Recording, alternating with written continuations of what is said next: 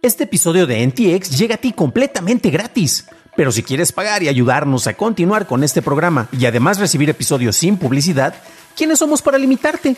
Descubre cómo hacerlo siguiendo la liga en la descripción del episodio. Ryan Reynolds here from Mint Mobile.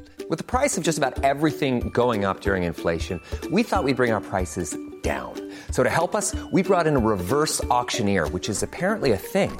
Mint Mobile unlimited premium wireless. Ready to get 30, 30, bit to get 30, bit to get 20, 20, 20, bit to get 20, 20, bit to get 15, 15, 15, 15 just 15 bucks a month. So, Give it a try at mintmobile.com/switch. slash $45 up front for three months plus taxes and fees. Promo rate for new customers for limited time. Unlimited more than 40 gigabytes per month. Slows. Full terms at mintmobile.com.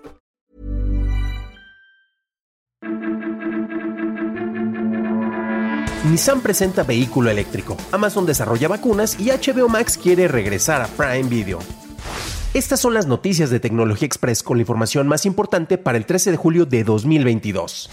Spotify anunció que expandirá la opción para tener podcast en video en Italia, España, Alemania, Francia, Brasil y México. Originalmente esta función estaba limitada para Estados Unidos, Irlanda, Canadá, Australia, Reino Unido y Nueva Zelanda. Para poder subir tus programas en video tendrás que usar Anchor, la plataforma adquirida por Spotify, y desde ahí podrás incluso sustituir episodios lanzados previamente en audio, para que estén disponibles en video. Los usuarios podrán decidir si prefieren consumir el contenido como audio o video. Warner Bros. Discovery está en negociaciones con Amazon para reactivar el acuerdo de distribución en la plataforma de Prime Video. El acuerdo podría llegar este año, aunque dependería de que Amazon accediera a términos adicionales como el compartir información sobre sus audiencias. Cuando HBO Max decidió retirar su oferta de contenido de Amazon, perdió 5 millones de suscriptores, cosa que hizo para tener una relación directa con los clientes, de acuerdo con sus ejecutivos.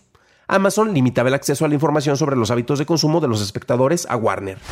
Nissan presentó su primer vehículo con tecnología e-Power. Este será la Kicks, un vehículo suburbano originalmente lanzado en Tailandia y que se ofrecerá durante este segundo semestre de 2022 e-Power ofrece la activación del motor eléctrico completo, lo que hace que las ruedas se impulsen completamente por este sistema. Cuenta con un pequeño motor de gasolina que sirve como generador de energía, ya que no está conectado a las ruedas, eliminando la necesidad de cargadores eléctricos especiales y evitando el tema de carga, ya que no se necesitaría conectar a la corriente eléctrica.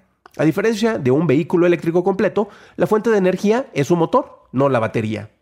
Microsoft advirtió sobre una serie masiva de ataques de phishing dirigidos a más de 10.000 organizaciones desde septiembre de 2021.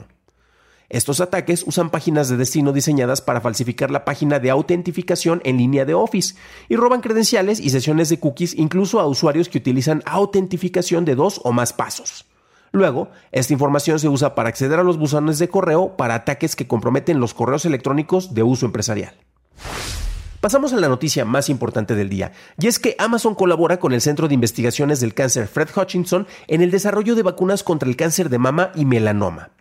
La vacuna funciona con péptidos neoantígenos y el objetivo de la investigación es garantizar una aplicación segura. En su primera etapa, se probará con 20 pacientes mayores de edad. Amazon comentó que la investigación está en etapas preliminares y esperan que les tome varios años su desarrollo.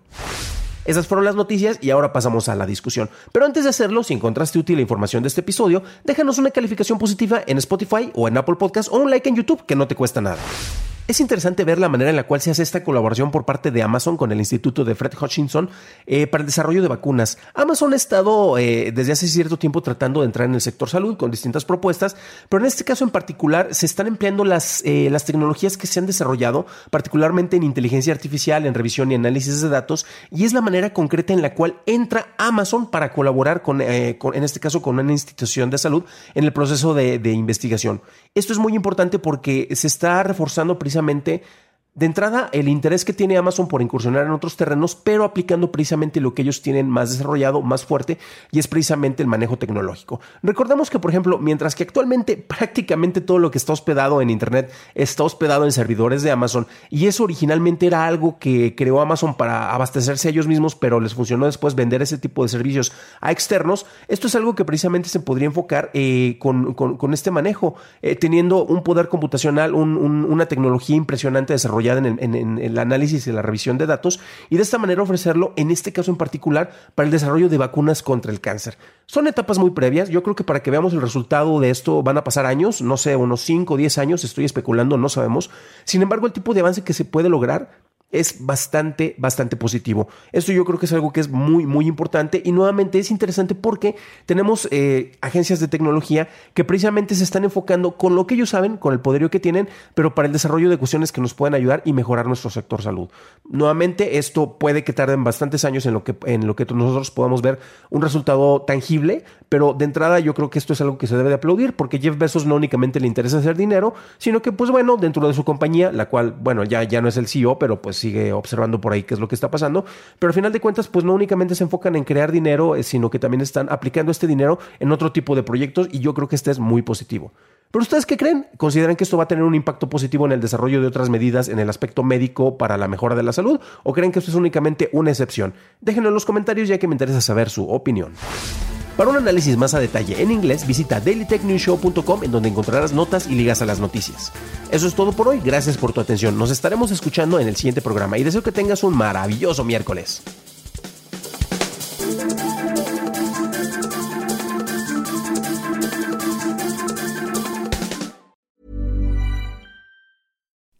Would you like to look five years younger? In a clinical study, people that had volume added with Juvederm Voluma XC in the cheeks perceived themselves as looking five years younger at six months after treatment. Look younger, feel like you. Add volume for lift and contour in the cheeks with Juvederm Voluma XC. Reverse signs of aging by adding volume to smooth laugh lines with Juvederm Volure XC. For important safety information and to find a licensed specialist, visit juvederm.com. That's J U V E D E R M.com. Not for people with severe allergic reactions, allergies to lidocaine, or the proteins used in Juvederm. Common side effects include injection site redness, swelling, pain, tenderness, firmness, lumps, bumps, bruising, discoloration, or itching. There's a risk of unintentional injection into a blood vessel, which can cause vision abnormalities, blindness, stroke, temporary scabs, or scarring. Talk to a licensed specialist to find out if it's right for you.